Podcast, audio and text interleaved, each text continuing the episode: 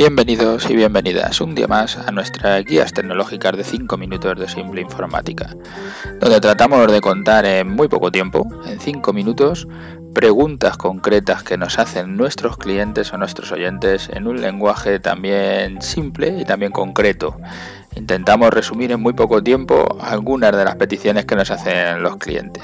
Si quieres hacernos cualquier consulta, cualquier tipo de pregunta para que te las contestemos en estas guías tecnológicas de 5 minutos o que te las contestemos por correo electrónico si la cosa es muy grande y no se puede, ya sabes, puedes entrar en nuestro formulario de contacto en nuestra página web en simpleinformática.es y ahí nos podéis hacer las consultas que queráis.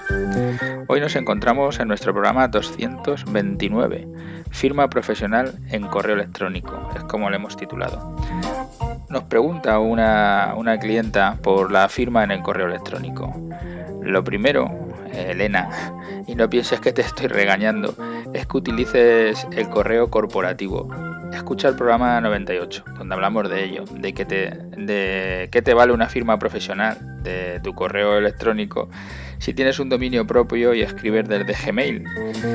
Tu página web es lo que los demás ven de ti. Tienes que tener mínimo una web corporativa. Y aunque como ya explicábamos en algunos programas, eh, la web es necesaria pero no es suficiente, tienes que tenerla y utilizar los correos de la empresa con ese dominio para que todo el mundo te vea como una empresa con web, con correo electrónico propio, como, como una gran empresa.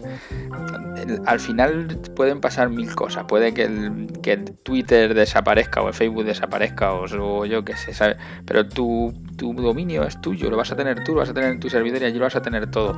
Si la gente te referencia hacia tu dominio, siempre van a poder volver, siempre vas a poder contactar con ellos, porque siempre vas a estar ahí.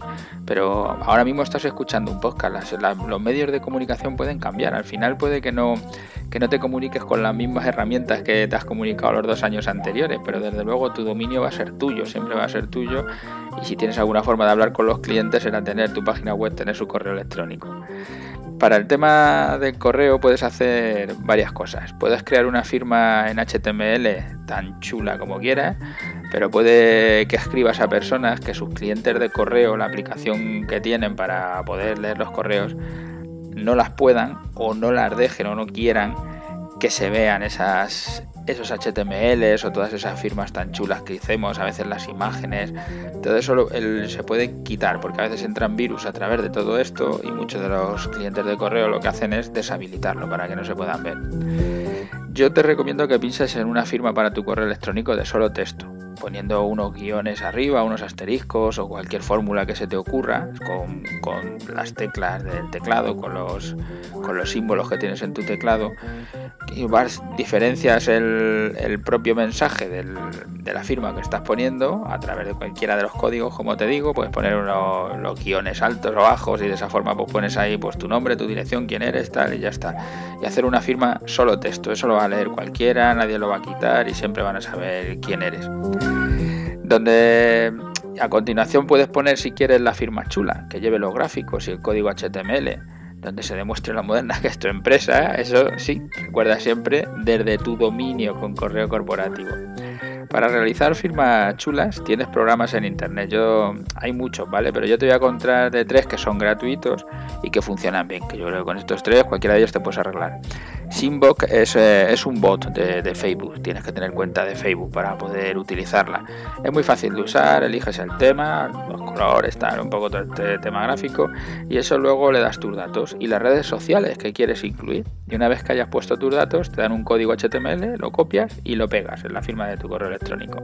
También está Email Signature Template Generator, algo así, será en inglés en esta web no necesitas estar dado de alta, simplemente vas dando tus datos, vas viendo cómo queda tu firma y también muy sencilla y fácil de usar. Y también tienes Signature, como firma en inglés, Signature. Y por último, eh, con, pocas complicaciones esta última, con resultado muy profesional, igual que las anteriores, y das tus datos cuando termine, pues coges el código HTML, igual que las otras.